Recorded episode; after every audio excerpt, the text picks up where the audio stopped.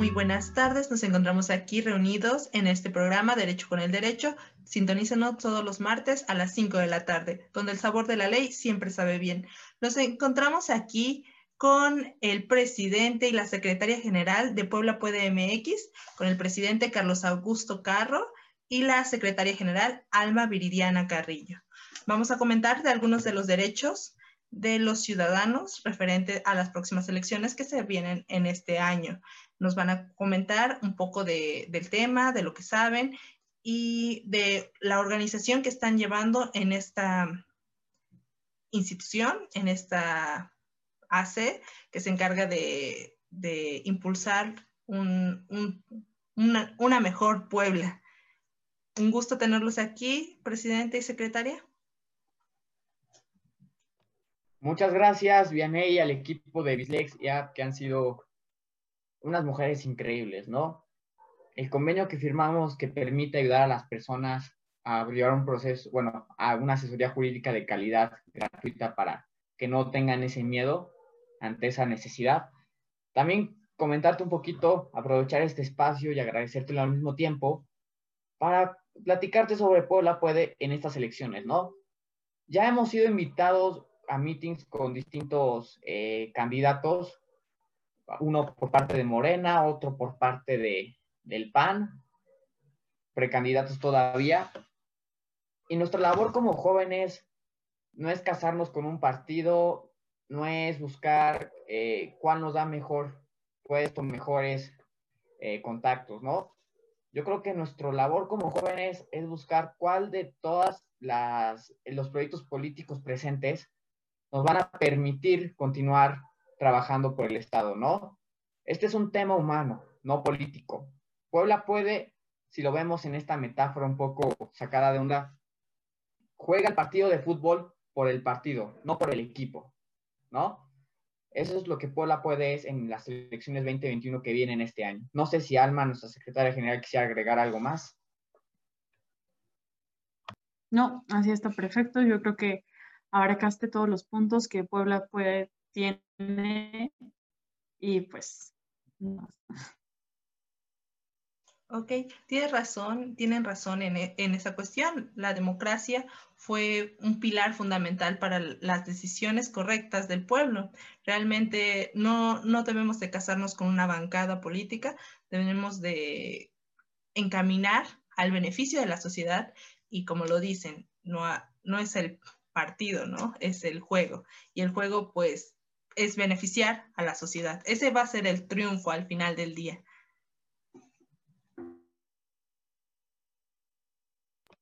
Claro, eh, Aristóteles decía, la democracia tuvo su origen en la creencia de que siendo iguales los hombres, en ciertos aspectos lo somos en todo. Por eso es que la democracia existe, ¿no? Yo creo que cualquier ciudadano, cualquier joven, es libre de participar. Tal vez todavía por la edad no se pueda, pero sí participar en los meetings para los jóvenes, en los eventos en donde nos invitan y externar las ideas, ¿no? Preguntar, oiga, candidato, ¿qué trae para Puebla? ¿Qué trae? ¿Qué ofrece para los jóvenes? ¿Cuál es su proyecto político? Entonces, yo creo que eso es fundamental hablando de la democracia, el poder del pueblo, ¿no? Recordemos que somos, igual en palabras de Aristóteles, el son politicón, el animal político. ¿no? Entonces, todos al ser un animal político, de cierta manera tenemos esa actividad social. ¿Qué es política básicamente? Una definición rápida es todo acto social. Si todos somos seres sociales, entonces todos somos políticos. Solo es cuestión de ver quién tiene la oportunidad de representar a los demás, que por esa razón surgen los derechos eh, políticos, ¿no? Ok, este, tiene razón, presidente. ¿Algo más que agregar, este, secretaria Alma, al comentario del presidente? Nada, yo creo que es, es, bastante obvio que Puebla puede, siempre va a estar del lado de la sociedad, del lado de la juventud, del lado de, la igualdad, del lado de los principios de nuestra sociedad. Yo creo que, como lo habían mencionado, nosotros no estamos con un solo partido, no vamos a estar nada más con alguien. Vamos a estar del lado de la justicia, vamos a estar del lado de la igualdad y de los principios que nos caracterizan.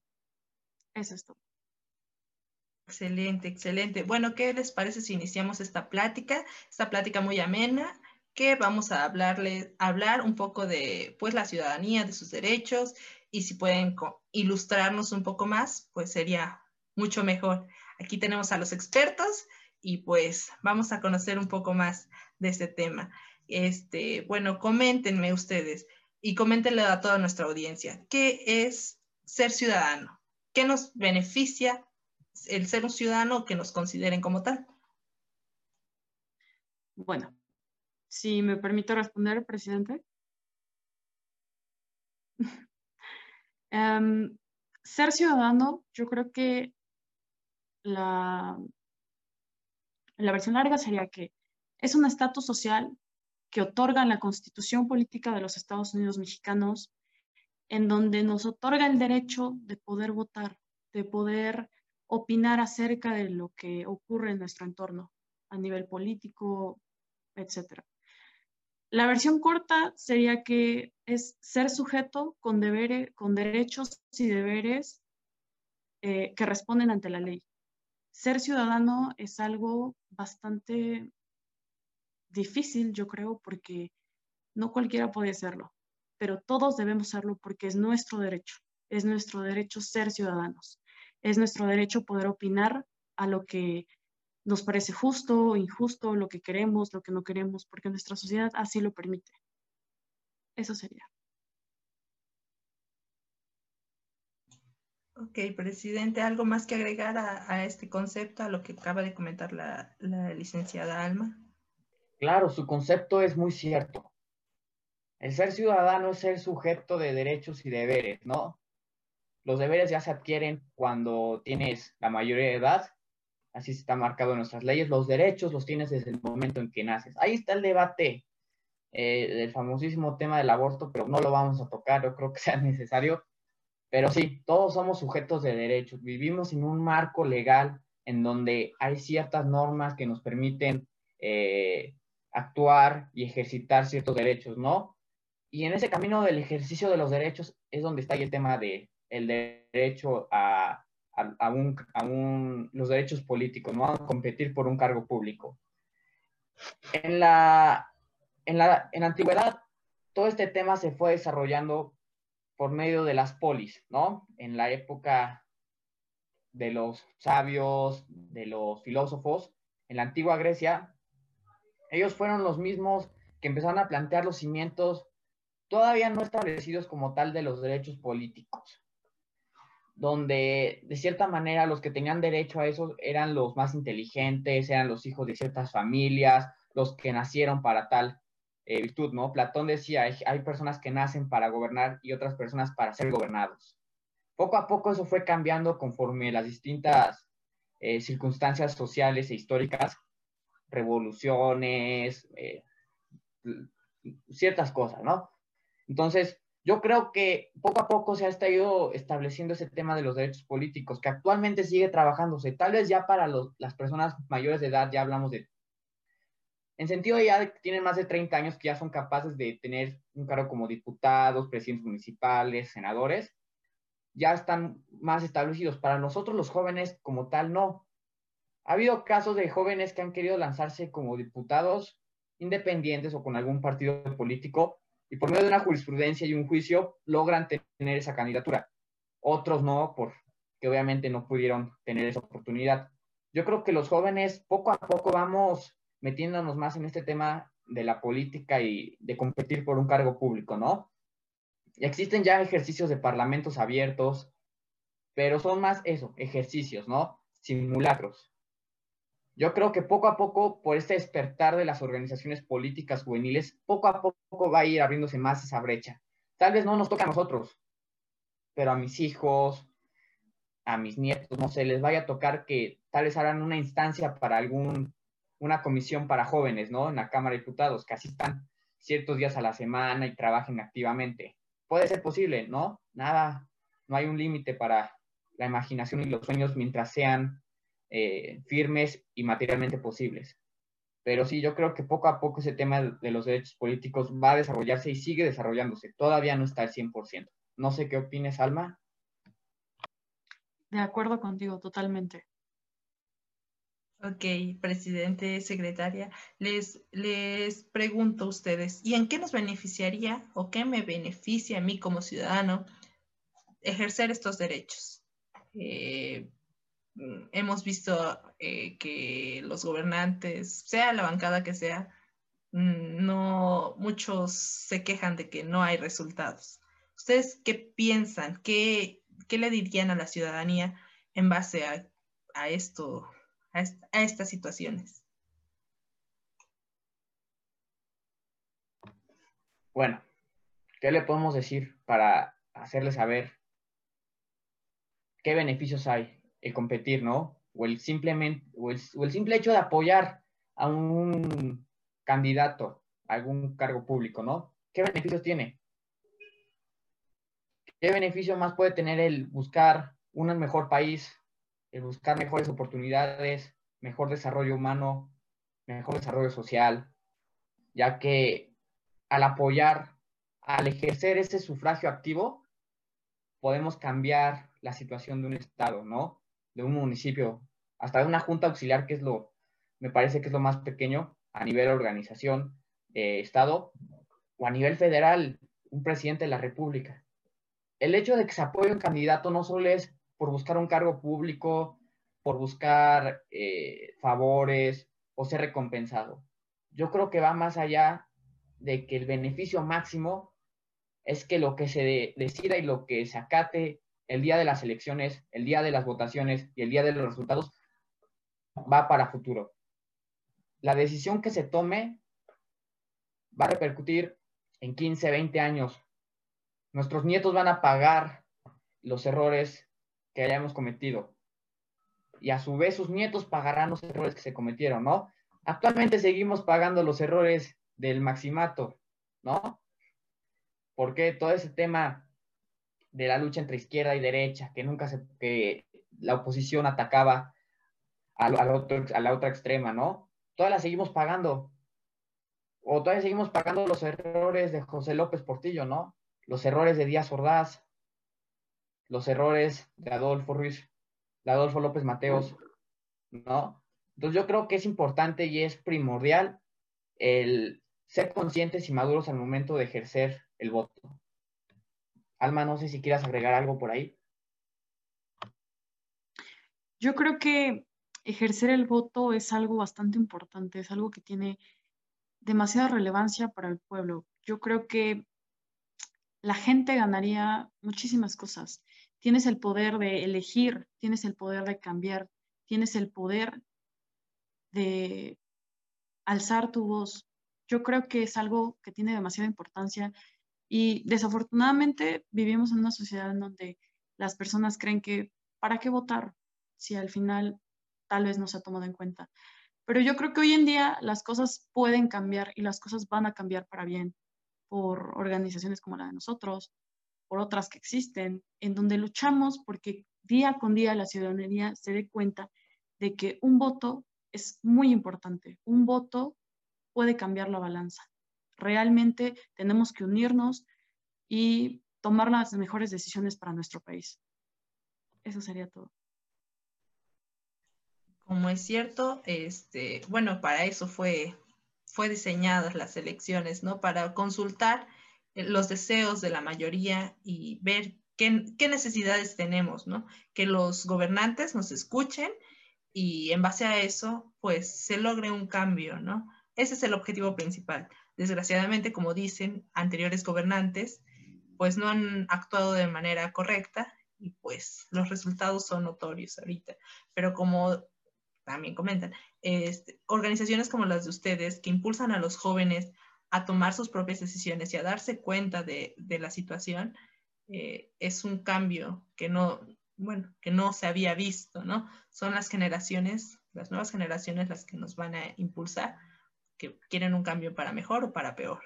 Entonces, hay que ir pensando qué necesitamos en esta sociedad.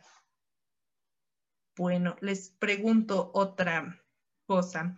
Eh, ¿Cuándo inicia el proceso político electoral? Sabemos que es este año y que muchos candidatos ya empezaron desde el año pasado repartiendo cobertores o haciendo campaña en forma indirecta. Pero, eh, ¿cuándo inicia realmente? ¿Cuándo, ¿Cuándo, sabemos por quién votar? ¿Cuándo, ¿Cuándo, pues, vamos a tener como tal las listas? ¿Qué nos pueden comentar respecto a eso?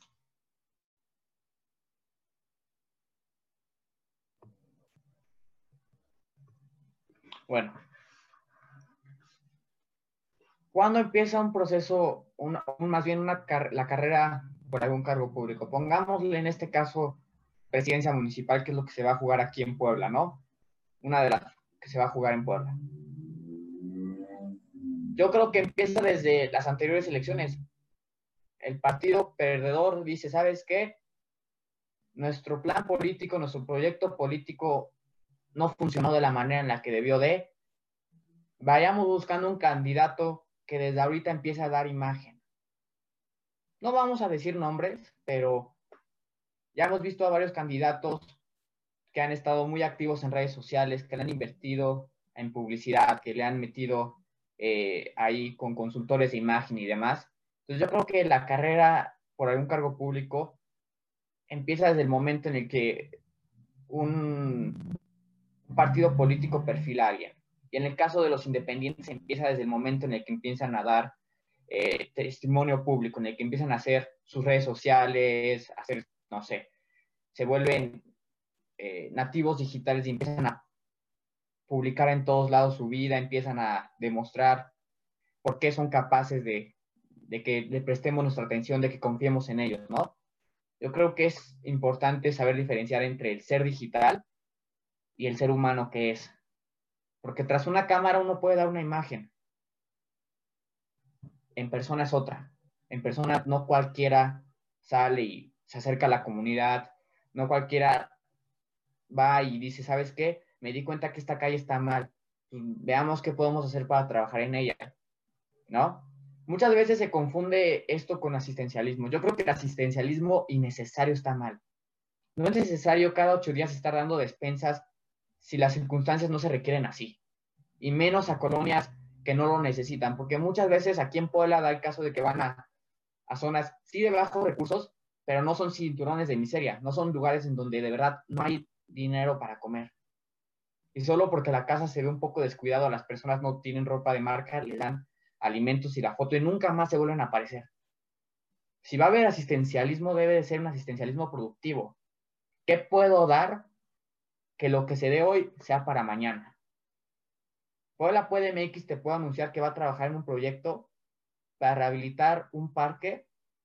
Aparte va a servir para que los niños puedan salir a jugar una vez que pase la pandemia, se vea más bonita la colonia y los vecinos pues de cierta manera digan, ¿sabes qué? Podemos estar aquí tranquilamente disfrutando de la vista, disfrutando del cielo, un ratito del aire libre. Ya pronto daremos a conocer qué lugar y en dónde, Bislexia está invitada a participar, obviamente. Pero yo creo que ese asistencialismo es el necesario. Ese que no es para solamente hoy, sino que es para mañana. No sé qué opines, Alma. Estoy de acuerdo contigo. Nos hemos dado cuenta en estos tiempos que bastantes candidatos, no vamos a mencionar nombres, pero han empezado a utilizar su fama, tanto buena como mala, para empezar a promocionarse, para lanzarse para un nuevo cargo y más. Yo creo que desafortunadamente lo más común que hay es que la despensita te ve un ratito y jamás volvemos a saber de ese candidato. No vemos sus proyectos, no vemos resultados, no vemos algo que pueda apoyarnos como sociedad. Yo creo que eso es bastante deficiente. Yo creo que eso nos está trazando, nos está trazando muchísimo. Necesitamos proyectos que puedan impulsarnos, y como lo comentaste, Puebla Puede tiene demasiados proyectos que van a ayudar a la comunidad, van a ayudar a todas las personas posibles para poder apoyarlas y que sigan adelante y puedan ser impulsadas para lograr mejores objetivos. Muchas gracias. Pues perdón, perdón, por interrumpirla. Este, bueno, y ustedes como Puebla puede MX, ¿qué le pudieran decir a la población si en dado caso sus derechos de ciudadanos con capacidad de votar se vieran ultrajados, no como políticos, como ciudadanos? ¿Qué, nos, qué le pudieran decir, a dónde acudir, este, qué llevar en dado caso? Ustedes como institución, ¿qué les pudieran apoyar en, en, en, ese, en ese caso de que sus derechos políticos electorales se vean eh, mermados por X o Y candidato o por X o Y situación? ¿Qué les pudieran decir?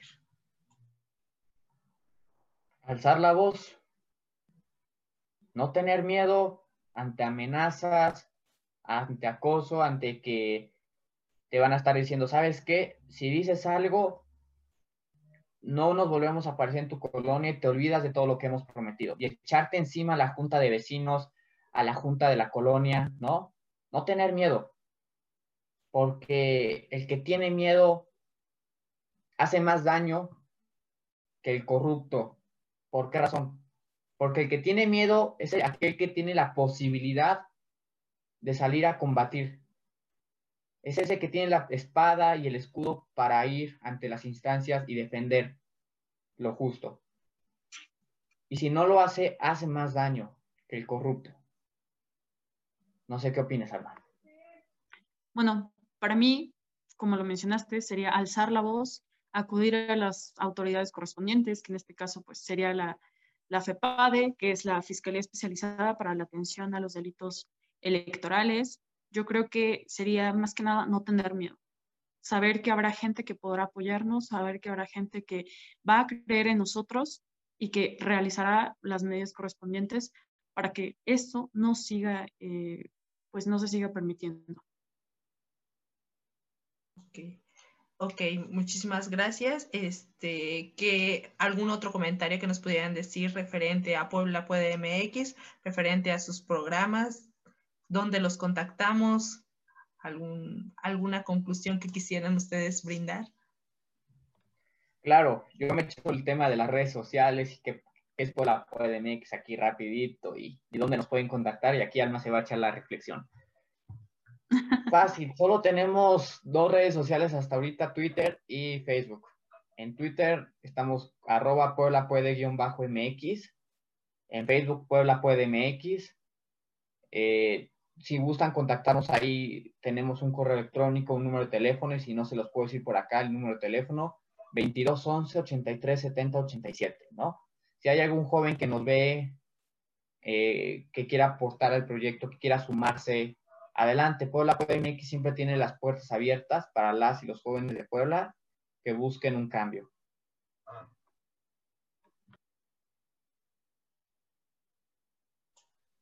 Ok, licenciada Alma, ¿algo que quisiera aportar? Bueno, pues Pueblo Puede tiene bastantes proyectos muy interesantes. Venimos con todo en este año, venimos con gran actitud y es seguro que nuestros proyectos causarán un gran impacto a la sociedad. Y están todos invitados a que puedan participar con nosotros. Tenemos distintos departamentos en los cuales se pueden unir. Y de todas formas, si algún proyecto que sea de otro les interesa, están súper invitados a participar. Nosotros somos definitivamente incluyentes y de verdad, de verdad, están súper invitados a participar con nosotros. Esto realmente tiene un crecimiento muy grande y vamos con todo. Muchísimas gracias, eh, licenciado Carlos, licenciada Alma. Fue un gusto tenerlos en este espacio. Les recordamos que este programa es patrocinado por Bislex IAP. Somos una institución de asistencia privada que nos dedicamos a apoyar a las personas que han sido ultrajadas en sus derechos. Tenemos convenio ahorita con Puebla Puede MX, con la Juventud Poblana, para eh, impulsar medidas y un cambio social, que eso buscamos todos. Les agradezco su participación. Fue un gusto conocer, que los conocieran y este, estamos en contacto. Este fue el programa Derecho con el Derecho. Fue un gusto, donde el sabor de la ley siempre sabe bien. De financiamiento político esto. Muchísimas gracias y nos vemos.